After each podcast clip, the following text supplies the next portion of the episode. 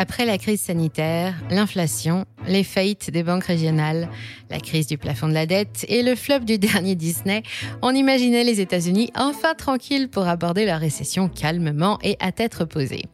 C'est vrai que ça fait un petit moment que je ne vous ai pas annoncé de catastrophe en provenance d'Amérique, sachant que tout ce qui se passe là-bas finit par nous tomber dessus à plus ou moins court terme. Mais attention, spoiler. Toutes les bonnes choses ont une fin, c'est comme les vacances, et il y a des effets secondaires à tout ce que je viens de citer qui ne se sont manifestés que tardivement. Parmi ces effets secondaires, il y en a un qui est encore plus redouté qu'une attaque de requins blancs sur une plage de Miami un dimanche après-midi au mois de juillet, l'effondrement de l'immobilier commercial. La crise sanitaire a bouleversé les habitudes de millions de travailleurs et le marché ne s'en remet pas. 11% de baisse depuis le début de l'année et on s'attend à une dégringolade de près de 40% à l'horizon de 2030. Tous les analystes américains disponibles ont le cerveau en ébullition pour essayer de savoir ce qui va arriver. Et nous, on s'est aussi demandé si ça pourrait se produire ailleurs, par exemple en France. Aujourd'hui, je vais vous parler de ces malheureux propriétaires bailleurs américains qui ont choisi d'exercer leur métier en exploitant des locaux commerciaux et qui choisissent le défaut de paiement parce que cette option est devenue plus rentable que n'importe quelle autre. Une situation déroutante et dangereuse qui fait avancer à certains experts que nous serions en présence d'un nouveau déclencheur de crise majeure, comme l'ont été les subprimes en 2007. C'est à ce point-là, oui. Mais tout n'est pas encore perdu et il existe peut-être des solutions pour limiter les dégâts, alors restez bien avec moi. Si vous avez envie de comprendre ce qui se passe exactement, vous êtes au meilleur endroit. Dans cette vidéo, on va se faire une image plus précise de ce qu'est l'immobilier commercial et pourquoi c'est un secteur clé. Et on passera en revue les risques qu'un crash ferait peser sur l'économie américaine, sur l'économie française ou encore sur le reste du monde.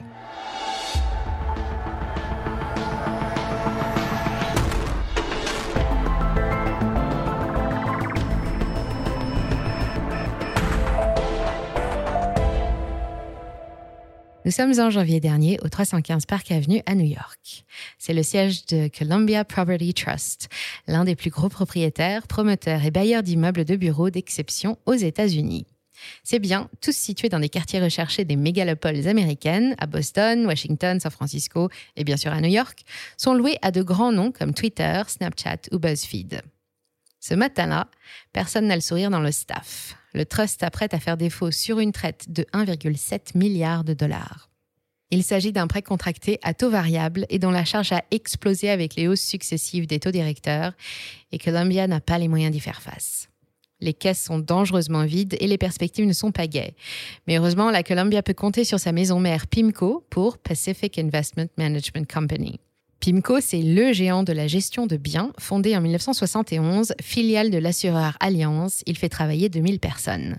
Il a racheté la Columbia en 2021 pour 3,4 milliards de dollars, et on est désolé pour lui, d'autant plus que sa situation n'est pas plus enviable. En 2020, PIMCO annonçait plus de 2000 milliards d'actifs, disséminés partout dans le monde, y compris dans des pays émergents.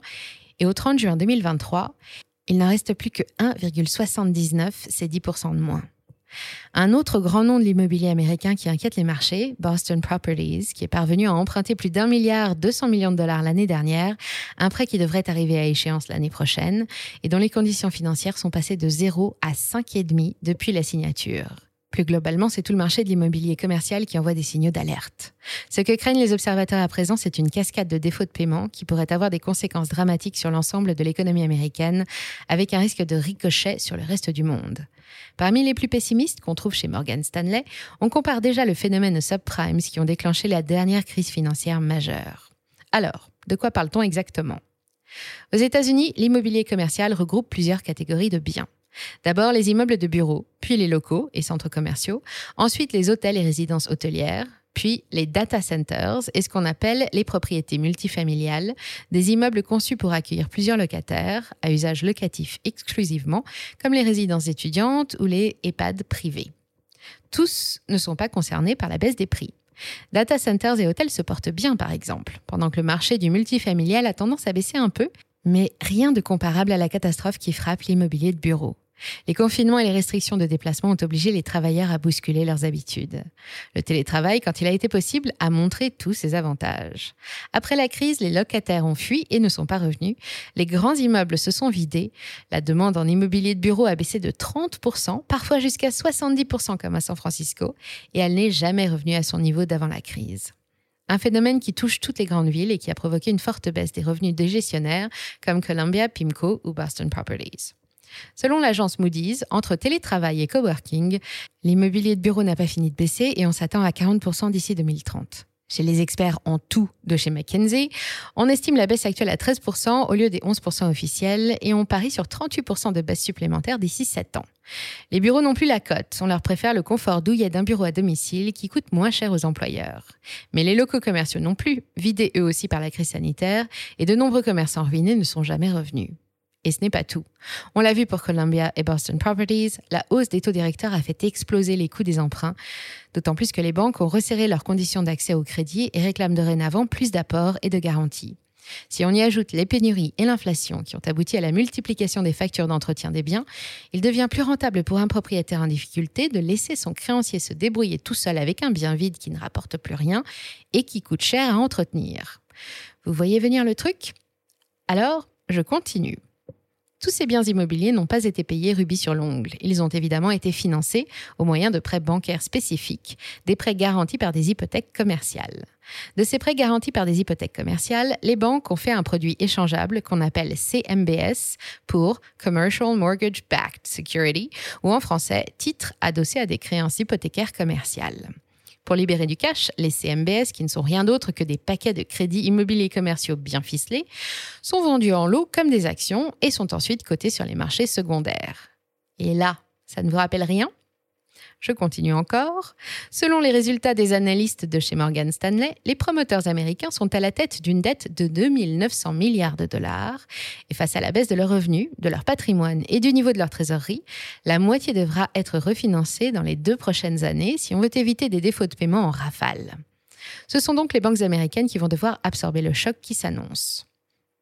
Maintenant, si je vous dis que d'après la Fed, 20% seulement des CMBS sont détenus par les 23 plus grandes banques du pays et que d'après Moody's, cette fois, elles pourraient perdre ensemble près de 65 milliards de dollars si les prix dégringolaient de 40%, vous me diriez que c'est énorme et que vous n'aimeriez pas être à la place des créanciers qui détiennent les 80% restants. Pas de chance, eux aussi sont dans la tourmente depuis des mois. On en a parlé régulièrement sur la chaîne et sur Instagram. Les 80% restants appartiennent aux banques régionales. Quand ça veut pas. Avec la fin des taux zéro et de l'argent gratuit, les banques régionales américaines souffrent déjà de l'érosion brutale de leurs marges, de l'effondrement des crédits accordés, de la perte de confiance de leurs clients qui retirent leur argent massivement et d'une crise du dollar alimentée par un climat général plutôt inquisiteur en ce qui concerne la dette fédérale américaine. Depuis le début de l'année, on n'a pas arrêté de compter les faillites de banques régionales, qui ont à chaque fois obligé l'État et les grandes banques à intervenir pour éviter que le mouvement ne se propage à d'autres établissements ou d'autres secteurs. On attend d'un jour à l'autre la publication de leurs résultats, mais d'ici là, le secteur reste fragile et la crise de l'immobilier de bureaux qui s'annonce va les frapper de plein fouet, sans compter que la baisse des bureaux et locaux commerciaux fait déjà baisser la valeur des garanties. 20 milliards de crédits adossés à ces garanties hypothécaires commerciales dégradées vont arriver à échéance cette année et 12,7 milliards sont déjà en souffrance. C'est 5 milliards et demi de plus que l'année dernière à la même époque et plus de la moitié concerne des financements accordés pour l'achat d'immeubles de bureaux. En mai dernier, plus d'un tiers des échéances ont été renégociées et le secteur s'attend à un taux de défaut de 6% en fin d'année contre 4% actuellement. Pour se faire une idée de ce que ça représente, en 2008, au plus fort de la crise, quand le taux de défaut a atteint 10%, les banques Bear Stearns et Lehman Brothers, des mastodontes historiques de la finance américaine, étaient déjà tombées. Cette fois, les banques régionales sont bien moins armées pour affronter une telle tempête. Alors, qu'est-ce qui va se passer? Doit-on s'attendre à une nouvelle série de faillites de banques américaines comme en mars dernier? Souvenez-vous, Silvergate, Silicon Valley, Signature Bank et First Republic sont tombés comme des dominos entre mars et mai dernier et ont failli emporter avec elles les valeurs bancaires américaines et européennes, dont le Crédit Suisse qui a échappé de justesse à la faillite. Le travail des survivantes ces prochains mois va donc essentiellement consister à renégocier les créances en cours pour éviter de perdre trop d'argent. Selon le dernier rapport de McKinsey paru le 13 juillet 2023, intitulé Les derniers impacts de la pandémie sur l'immobilier commercial, d'autres leviers peuvent être activés pour éviter des pertes trop importantes et adapter le secteur aux nouvelles habitudes de travail. En premier, trouver de l'argent. Ce n'est pas ce qu'il y a de plus simple, surtout qu'on parle cette fois de fonds propres. Trouver de l'argent frais passe souvent par la vente d'actifs. Mais dans le contexte actuel, la valeur des biens ne suffit plus à couvrir les capitaux empruntés. Voilà pourquoi il devient plus simple pour les promoteurs d'abandonner leurs biens entre les mains de leurs créanciers. La banque a alors deux solutions. Mettre le bien en vente au prix du marché, mais avec le risque de perdre une partie du capital prêté et d'alimenter la chute des prix, ou bien le confier à des professionnels de la gestion immobilière pour essayer de le valoriser au maximum. Dans un cas comme dans l'autre, pour le moment, les banques trouvent des contreparties dans des fonds d'investissement comme PIMCO, propriété des Big Three, qui profitent du marasme pour faire de bonnes affaires et acheter tout ce qui passe à leur portée avec 20% de rabais et une idée. Convertir les immeubles de bureaux en immeubles résidentiels, une idée partagée par les analystes du Financial Times qui se sont aussi penchés sur la question. Malheureusement, ces projets se heurtent souvent à la réglementation et aux lois d'urbanisme local. Et si le principe fait consensus, il va demander plusieurs interventions du législateur. Et ça, ça prend du temps. Enfin, l'idéal à plus long terme pour éviter que la situation ne devienne chronique, ce serait que les promoteurs revoient leur copie et proposent dès maintenant des immeubles hybrides, transformables à tout moment et à moindre coût, un nouvel environnement où, après les conditions de travail, ce serait au tour des bâtiments de devenir flexibles. Mais là encore, il manque cruellement d'imagination quand ce ne sont pas les banques qui ne veulent plus prendre de risques. Bref, pour le moment, il n'y a pas de quoi se réjouir. Et chez nous en France, on parle plutôt d'immobilier d'entreprise, ce qui recouvre les immeubles de bureaux, les commerces et centres commerciaux, les entrepôts et tous les locaux d'activité. Mais c'est la seule différence parce que ici aussi, le secteur plonge. Quand on pense bureau, on pense tout de suite à la Défense, deuxième plus gros pôle d'affaires européen derrière la City de Londres et quatrième dans le monde. Le mythique quartier aux 3 700 000 m2 de bureaux abrite les plus hautes tours de France rassemblées autour de la Grande Arche et il continue d'évoluer. La plus haute, la tour First, culmine à 231 mètres, mais elle devrait être dépassée par le nouveau siège social de Total Energy, baptisé The Link, actuellement en construction et qui devrait atteindre les 242 mètres. Tout ça, c'est beau, mais les professionnels français s'inquiètent des 61% de bureaux dont la livraison est prévue en 2024 et qui n'ont toujours pas trouvé preneur. Depuis la fin de l'année dernière, les activités locatives reculent fortement. Moins 30% au premier trimestre de 2023 comparé à 2022 à la même époque. À la Défense, le taux de vacances a atteint 15%. Il n'y a que les villes situées sur la première couronne, au nord de Paris, comme Bobigny, Aubervilliers ou Saint-Ouen, qui font pire avec moins 20%. Les prix de l'immobilier d'entreprise en France baissent, mais pas de la même façon partout, ni selon la catégorie. La demande de petites surfaces de bureaux, de moins de 1000 mètres carrés, a reculé de 20% contre seulement 13% pour les grandes surfaces. L'essentiel de la demande est toutefois composé de grosses sociétés déjà présentes, comme Total Energy, et qui visent surtout l'amélioration de la qualité de leur adresse. Il n'y a pas ou peu d'apports de sang neuf parmi les grandes signatures. Les commercialisations en volume ont aussi baissé fortement depuis l'année dernière. Les acheteurs potentiels revoient leurs plans face aux incertitudes économiques ou mettent leurs projets sur pause. Et selon l'observatoire Imostat, il s'est vendu 36% de surface de bureau en France en moins depuis le début de l'année, comparé à l'année dernière à la même époque. Et quand on rentre dans le détail, cette fois, ce sont les grandes surfaces, plus de 5000 m2, qui souffrent le plus, avec des ventes qui chutent de 65%. Depuis le début des années 2000, l'immobilier d'entreprise français a changé de visage. Une vague de cession de biens immobiliers a balayé les grandes entreprises. France Télécom, Carrefour, EDF ou encore Thales ont choisi de se concentrer sur leur cœur de métier. L'une après l'autre, elles cèdent leurs immeubles et se préfèrent le statut de locataire qui offre la déduction totale des loyers, la liberté de déménager quand elles en ont envie et les exonère d'entretenir les biens. En face, les acheteurs sont des consortiums d'investisseurs, des banquiers comme la BNP Paribas, Natixis, Morgan Stanley ou Merrill Lynch, des assureurs, AGF ou GMF, l'État, la Caisse des dépôts et consignations, des fonds souverains ou privés, des sociétés d'investissement immobilier comme les SCP, devenues très populaires ces 15 dernières années. En France, le groupe Gessina fait actuellement partie des plus grosses sociétés foncières spécialisées. Il appartient à la Caisse des dépôts au Québec, la filiale d'assurance du Crédit agricole Predica, à la Norges Bank Investment, à Vanguard, BlackRock ou encore Amundi et gère pour plus de 20 milliards d'euros de bureaux en France, principalement situés en région parisienne.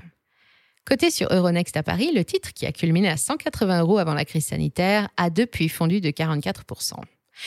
Une quarantaine de sociétés foncières comme Gessina sont cotées en bourse, dont des noms qui vous parleront sans doute un peu plus.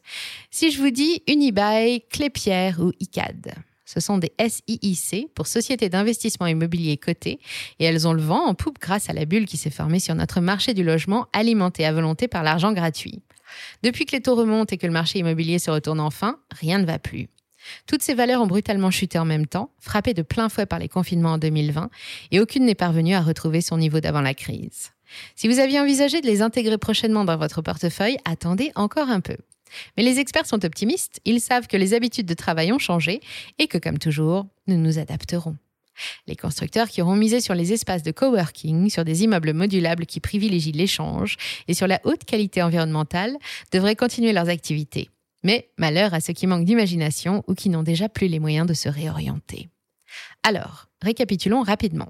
Aux États-Unis, le cocktail hausse des taux plus demande en forte baisse fait peser un poids délirant sur les banques régionales américaines, déjà affaiblies par la crise de confiance et la politique monétaire stricte. Pour éviter une cascade de défauts de paiement qui pourrait les mettre en difficulté comme en mars dernier, elles vont devoir accepter de refinancer près de 1500 milliards de dollars de prêts immobiliers garantis par des créances commerciales dans les 24 prochains mois. La chute des quatre banques régionales et ses conséquences limitées ont prouvé la résilience du système bancaire américain dans son ensemble, qui a su rassurer provisoirement les déposants. Mais nous ne sommes qu'au début et les prix de l'immobilier d'entreprise n'ont pas fini de baisser. 63% des CMBS, ces prêts immobiliers commerciaux, packagés et revendus sur les marchés comme des subprimes et qui arrivent à échéance cette année, sont déjà en alerte ou en cours de renégociation. Allons-nous pouvoir compter sur la résistance des marchés, toujours aussi euphoriques, pour sauver l'immobilier commercial et les banques qui l'ont lancer Eux qui anticipent la fin des hausses de taux depuis l'année dernière? Avec un espoir quand même, depuis le temps qu'ils attendent, enfin, la Fed semble laisser entendre la fin du cycle de hausse des taux. Mais si vous avez la réponse à cette question, alors ça se passe dans les commentaires et j'ai hâte de vous lire. Merci d'avoir suivi cet épisode jusqu'au bout. Si ça vous a plu, on compte sur vous pour le partager autour de vous. Laissez un like ou une bonne note et vous abonner pour être informé des prochaines sorties. Et moi, je vous dis à très bientôt sur Money Radar.